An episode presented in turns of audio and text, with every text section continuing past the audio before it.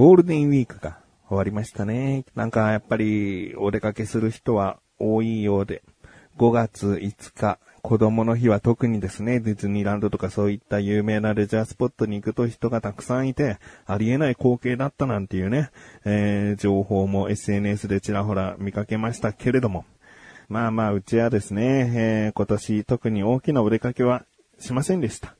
でもまあ、前回話したように、長男のね、演劇部の劇がですね、2日間、ゴールデンウィーク中に2日間あったんで、それをどちらも家族で見に行きました。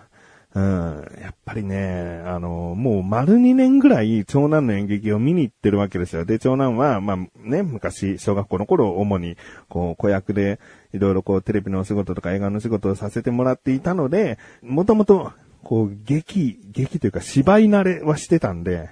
結構ね、1年生の時から、いい役をもらえてたんですね。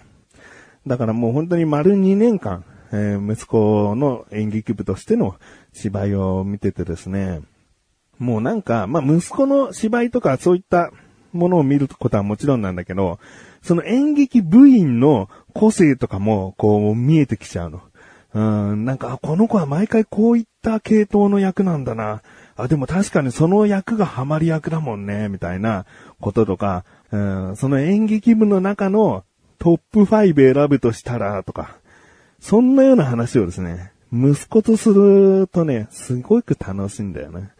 なんか、うん、もうね、40過ぎのおじさんがさ、中学生の 芝居見てさ、あの子いいね、とか言ってるのは気持ち悪いかもしれないんだけど、まあそういうのはちょっと置いておいて、単純に同じ推しの劇団がいて話が弾む感じかな。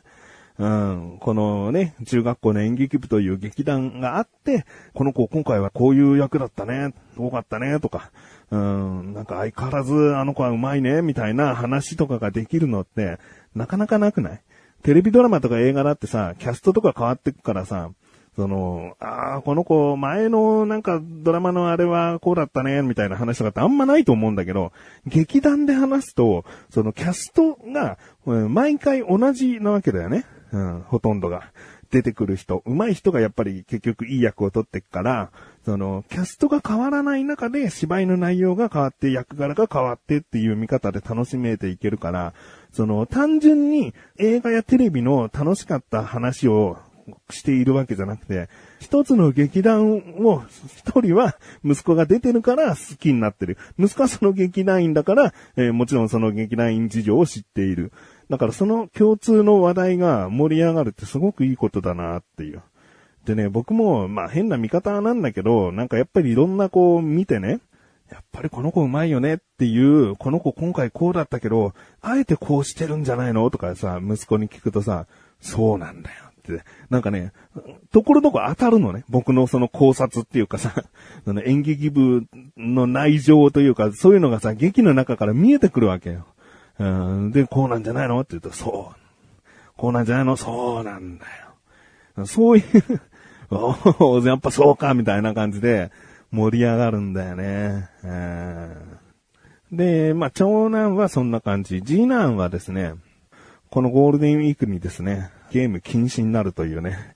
僕は逆にゲームを取り上げたくはなかったのね。本当に。本当にゲームは自分の好きなこととして、あの、いろいろなことを学んだり吸収できたりする部分ってゲームは本当にあると思ってるから、だから取り上げるってことはしたくはないんだけど、でもその分、おろそかになる部分が大きいのであれば、ゲームで得られる何かよりも、その失ったものの方が、えー、ダメだったものの方が大きい場合は、ゲーム禁止っていう、えー、判断を今回はしましたね。まあでも本人はそんなにこうね、次の日もずっと落ち込んでるとかじゃなく、次の日はもうケロッとしてね、単純にゲームをやらない、えー、っていうだけに切り替えてくれたんで、えー、よかったですけどもね。まあまあ、今週末はね、ちょっと、あのー、買い物ですけどね、お出かけしようかなと思っている自分がお送りします。菊池のなだらか向上心。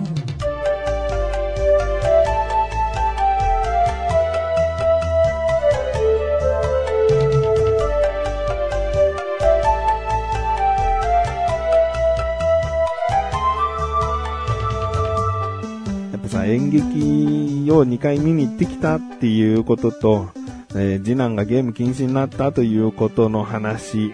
まあ、付け足しするとすればですね、えー演劇部の、まあ、ちょっと自慢入りますけどね、息子自慢。息子の演劇部はね、すごいんです。まあ、前々回が最優秀賞で、前回が優秀賞でって、うん、ほぼ毎回賞なんか取ってるっていう、うん、ぐらい、すごいんです。えー質が高い。だからこそ話し応えがあるというか、えー見応えがあるね、もちろん。あーえー次男のゲーム禁止に関してはですね、ゴールデンウィーク終わってから次男の方からそろそろゲーム禁止を解いてくれないかと。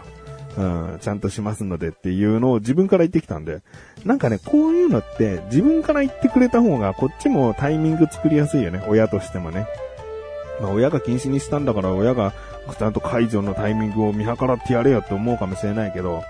でも、いや、タイミング難しくって、うん部屋が散らかってて、部屋整理しろよ今日からゲームやっていいぞあまあ、それはそれでいいのか。うん。まあ、いろいろと話す、うん子供を相手にしているときに、その時の感情っていうのがあって、気分がいい、機嫌がいいから解除するのも違うし、機嫌が悪い時に解除したくないしっていう。だね、本当にね、タイミング難しいんだよね。だから、次男がもうちゃんと反省してるので、そろそろ解除してくれませんかって自ら申し出るのは、十分な期間を置いてね、まあゴールデンウィークしっかり禁止したんで、その十分な期間を置いて自ら申し出るんだったら僕はありかなと思って、あ、いいよ、つって。今もうゲーム解禁になってますね。えー、あ今回話したい話をちゃんと話そう。えーあのあのですね、注意喚起です。えー、歩きスマホ、やめましょう。あやめましょう。もう、やむを得なくする方もいると思うんですよね。えーどうしても、どうしても歩きスマホじゃないとみたいな。うんと、止まりスマホだとちょっとっていう時あるかもしれないな。うん、でもな、まあ、なるべく歩きスマホはやめましょう。で、気をつけましょうですね。うん僕ですね、もうあの仕事をしてて夜遅くなっちゃって、で、歩いて帰ってたんですね。で、ほぼ街灯がもうちらほらしかついてない緑道を通って帰ろうと思って、で、その緑道をもう歩いてたんですよ。で、スマホでちょっとゲームしながら、あの、ウォーターソート、ウォーターソートっていうね、えー液体の色を揃えるアプリがあるんですけど、さあゲームね、や、やりながらこう帰ってたら、あのね、緑道のところにところどころあるのが、車とか大型バイクみたいのが入ってこれないように、なんか、コンクリートの塊が道路の真ん中にこう、まあ、三つドーンドーンドーンって、こう、たまに置いてあるんですね。置いてあるっていうかもうそういう風に作り上げられてるんですね。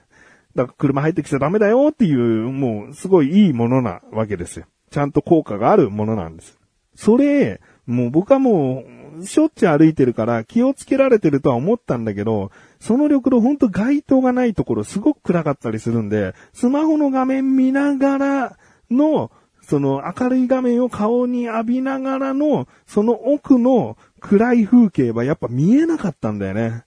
うん。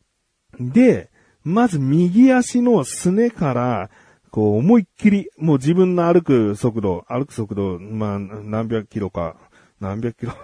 何百キロなわけないんだ。何百キロ、シュボーンともね、何百キロなわけない。まあまあまあ、早歩きですよ。もう仕事遅くなっちゃったし、早く帰りたいってのもあったから、早歩きのぐらいの速さで歩いてた時に、もう右足バーンってそのコンクリートのブロックに、こう当たって、ほんで何が起こったかわかんないけど、でもそこでもうバランス崩しちゃって、でも転んだわけ。で、スマホ、スマホ傷つくな、割れるなって思いながら、なんとかスマホにはソフトタッチさせつつ、コンクリートにちょっとスススーってこう落としちゃった。落としちゃったのじゃなくてね、いてーって。もうその倒れる瞬間はスマホスマホって思ってんだけど、もうその倒れ込んだ後は言いたい。もう、足とか体のいろんなところをそのコンクリートの塊と、その地面のコンクリートがぶつかって、体がぶつかっても痛いって。で、特にどこが痛いかって言ったら、左の手のひらが痛いってもう、あの、受け身じゃないけどさ、やっぱり転んだ時手つくもんだよね。えー、だから僕は右の方の足に引っかかったから、体重的には左側にこう寄るわけよ。で、その左から落ちていくところを左手で、体の衝撃を和らげるとっさの反応で、えー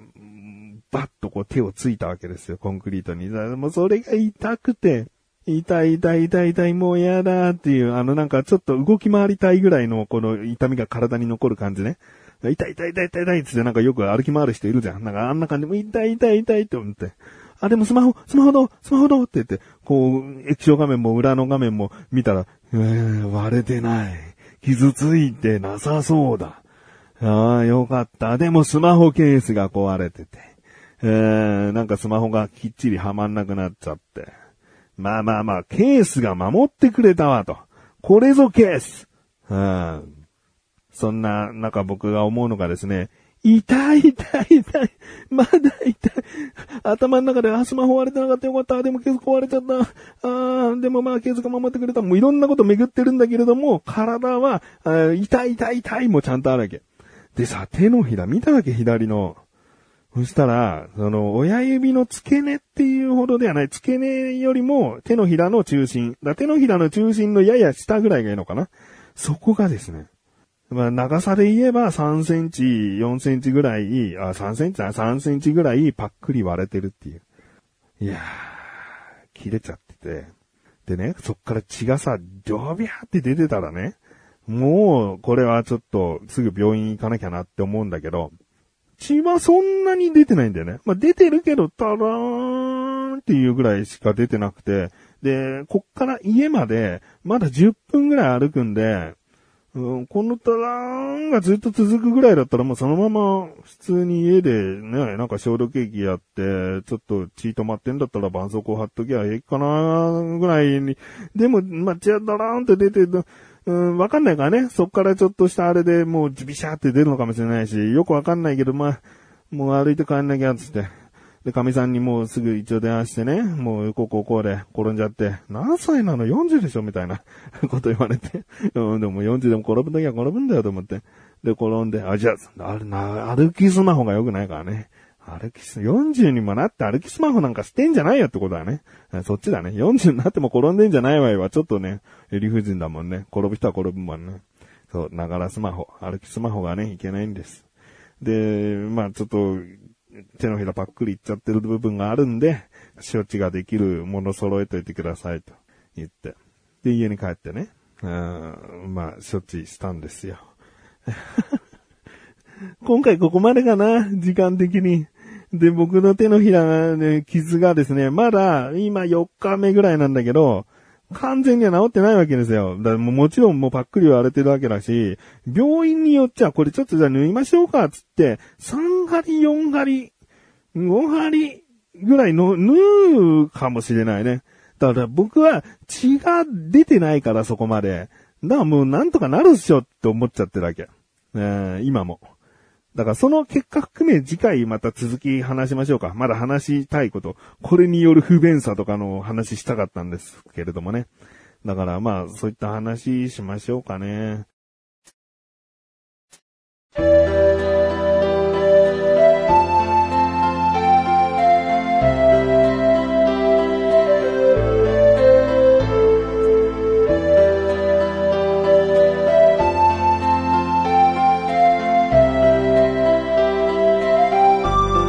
です。そしてすぐお知らせです。このなだらか講座信が配信されたと同時に更新されました。小高菊池のだからじゃあ聞いてみてください。今回はですね、くるりの岸田さんしか聞かなくていいです。あなたがですね、くるりの岸田さんであれば絶対に聞いていただきたい。もう土下座でも、もう靴なめでも何でもしますので、えー、岸田さんであればぜひ聞いてやってください。岸田さんじゃない方は聞かなくても大丈夫です。えー、くるりの岸田さんの、